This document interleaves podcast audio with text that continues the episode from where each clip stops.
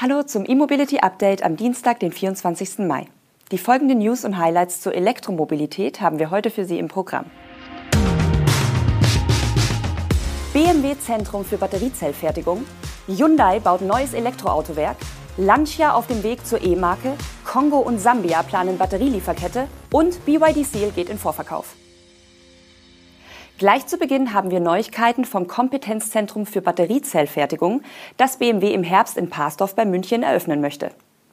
Das Cell Manufacturing Competence Center, wie es BMW selbst nennt, hat jetzt das emissionsschutzrechtliche Genehmigungsverfahren erfolgreich abgeschlossen. Damit liegen die Voraussetzungen für eine seriennahe Produktion von Lithium-Ionen-Batteriezellen vor.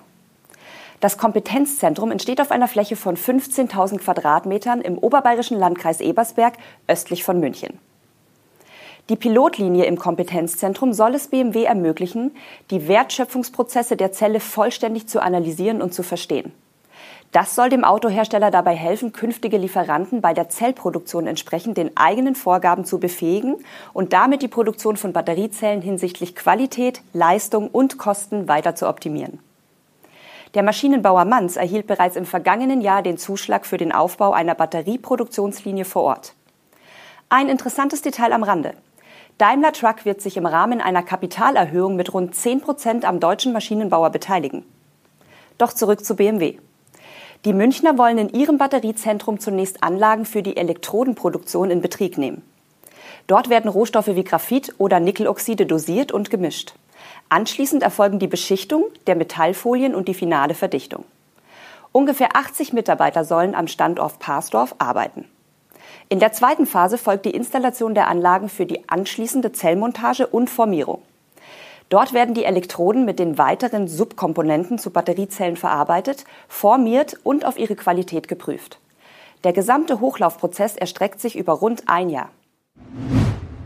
Die Hyundai Motor Group hat mit dem Bundesstaat Georgia eine Vereinbarung über den Bau ihrer ersten Produktionsstätte für reine Elektrofahrzeuge und Batterien in den USA getroffen.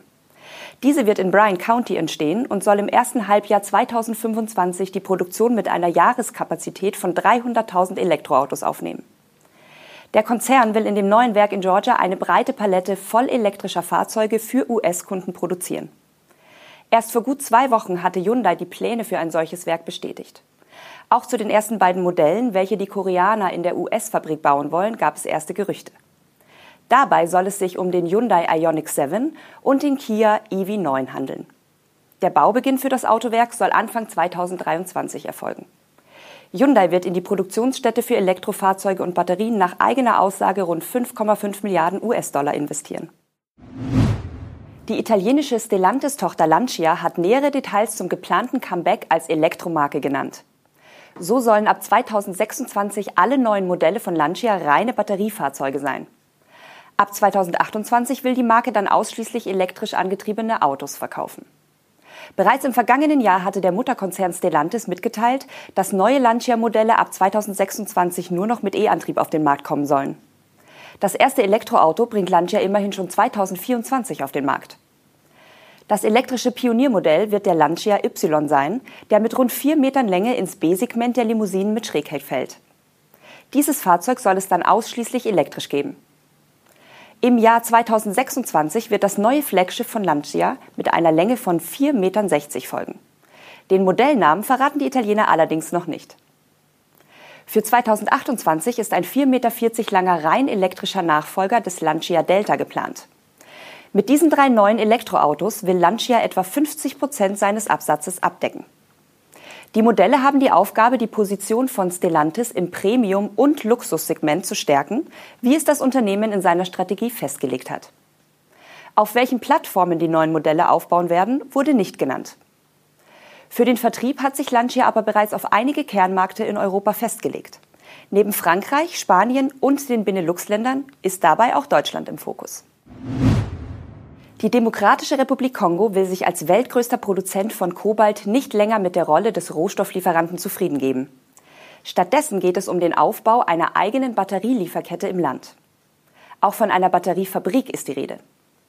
Wie das Handelsblatt berichtet, geht es der Regierung Kongos jetzt darum, einen größeren Teil der Wertschöpfung im Inland zu halten. Bislang ist der Kongo vor allem als Rohstoffexporteur von Kobalt bekannt. Seit Jahrzehnten wird dort aber auch Mangan abgebaut. Dieser Rohstoff gewinnt bekanntlich in der Elektromobilität zunehmend an Bedeutung. Zudem habe das Land kürzlich Nickel- und Lithiumvorkommen entdeckt. Der erste Schritt ist allerdings zunächst der Aufbau einer Pilotanlage zur Herstellung von Kobalt-Vorprodukten für die Kathodenproduktion. Diese soll bis Ende 2023 in Betrieb gehen. Darüber hinaus könnte auch eine komplette Batteriezellfabrik im Kongo entstehen. Das Land sei dazu bereits in Kontakt mit möglichen Partnerfirmen, heißt es. Die Demokratische Republik Kongo habe zudem eine Kooperationsvereinbarung mit dem Nachbarland Sambia geschlossen, das ebenfalls seinen Aufbau von Batterierohstoffen deutlich steigern will. Das Land ist vor allem als Kupferproduzent bekannt. Neben der Gewinnung des wichtigen Rohstoffs will Sambia in Zukunft darüber hinaus auch Kupferkabel produzieren. Zudem hofft Sambia auf Kobaltfunde im Grenzgebiet zum Kongo. BYD hat in China mit dem Vorverkauf seiner Elektrolimousine Seal begonnen. Damit sind nun auch die Preise und technischen Daten des mit Spannung erwarteten Elektroautos bekannt geworden. Das Modell ist in vier Versionen mit Reichweiten zwischen 550 und 700 Kilometern nach chinesischem Standard erhältlich. Dabei kostet der Seal in China umgerechnet zwischen rund 30.000 und 41.000 Euro. Zum Vergleich, das Tesla Modell 3 mit ähnlicher Reichweite kostet dort rund 9000 Euro mehr. Der Seal ist das erste BYD-Modell mit Cell-to-Body-Technologie. Dabei wird die Batterie als strukturelles Bauteil in die Fahrzeugkarosserie integriert. Der BYD Seal basiert ansonsten auf der E-Plattform 3.0 und ist in zwei Heckantriebsvarianten mit einer Leistung von 150 bzw. 230 kW sowie einer Allradversion von 380 kW bestellbar. Angeboten werden zwei Akkuvarianten mit einem Energiegehalt von rund 61 und 83 Kilowattstunden. Die maximale Ladeleistung soll je nach Version 110 bzw. 150 kW betragen. Als Hauptwettbewerber hat BYD das teure Modell 3 und die anderen Elektrolimousinen von chinesischen Marken im Visier. Das war unser E-Mobility Update für heute. Wir danken Ihnen fürs Zuschauen oder Zuhören und freuen uns über Ihre Likes und Abos. Morgen sind wir für Sie vor dem langen Wochenende nochmal auf Sendung.